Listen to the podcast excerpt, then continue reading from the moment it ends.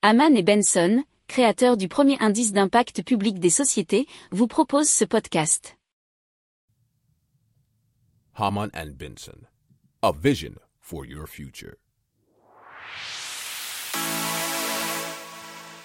Le journal des stratèges.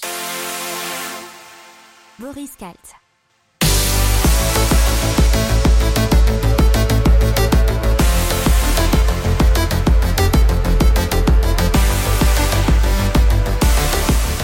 Bonjour à tous et bienvenue dans le journal des stratèges pour une revue technologique aujourd'hui.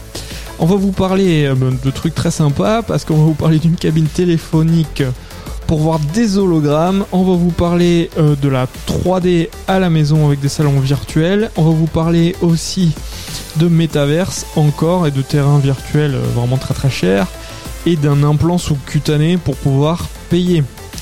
Vous écoutez le journal des stratèges numéro 174 et ça commence tout de suite.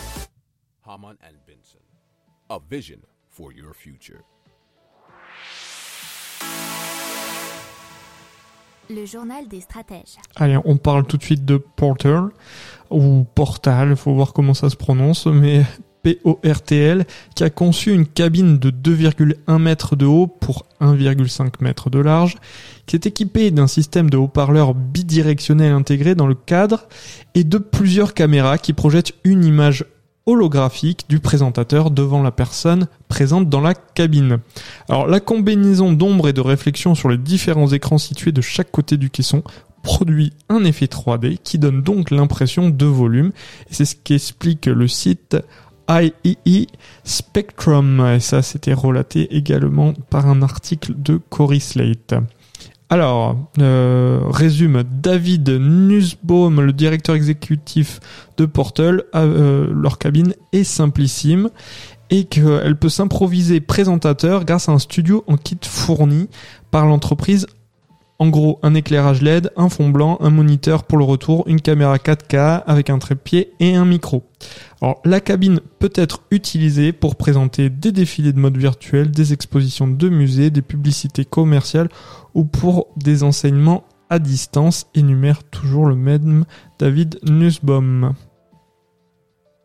Haman and Benson, a vision for your future. Le journal des stratèges. Allez, maintenant on parle des salons virtuels de 3D at home ou 3D at home. À l'origine, il faut savoir que c'est une solution de création de salons professionnels virtuels qui a été lancée en 2010, bien sûr, en France. Il comptait initialement réaliser 30 salons en 2020 et puis après ce qui malheureusement s'est pas, passé, ça a été plutôt une bonne chose pour eux puisqu'ils ont opéré 8 fois plus, donc hein, aux alentours de 250 salons en dématérialisé. Alors de quoi faire euh, passer leurs équipes de 5 à 15 salariés et un chiffre d'affaires qui a quasiment quadruplé. Alors cette année, ils s'attendent à une croissance de 10% pour atteindre 1 million d'euros. Ils vont aussi euh, essayer de miser sur l'international puisqu'ils ont développé euh, qui présente la particularité d'être totalement accessible en anglais et ainsi de réduire les organisateurs du Royaume-Uni, du Canada, de Dubaï ou encore d'Israël et bien sûr de les aiguiller au mieux. Alors l'objectif est de porter dès 2022 à 20% la part de l'export de l'entreprise. Alors à ce jour, euh, la solution a déjà été utilisée par des euh, grandes sociétés comme Auchan, Casino, Decathlon, EDF ou Siemens. Et c'est ce que nous disent ben, un article des échos. Et euh, ils rajoutent aussi que leur solution peut être déployée en 48 heures pour un coût moyen de 4000 euros. Haman and Benson, a vision for your future. Le journal des stratèges. Allez, on part dans le métavers de Decentraland et d'un terrain vendu qui a été vendu très très cher. Et c'est euh, tokens.com, une société qui est cotée en bourse, qui investit dans des actifs numériques générateurs de revenus, qui a acquis 116 parcelles de terrain virtuel dans le métavers Decentraland pour 2,43 millions de dollars. Ils ont été achetés à l'aide de 618 000 mana, qui est une crypto-monnaie. Alors chacune euh, mesure un peu moins de 5 mètres carrés pour une surface euh, totale d'environ 566 mètres carrés virtuels hein, du coup. Il s'agit de la plus grande acquisition de terrain dans un métaverse à ce jour.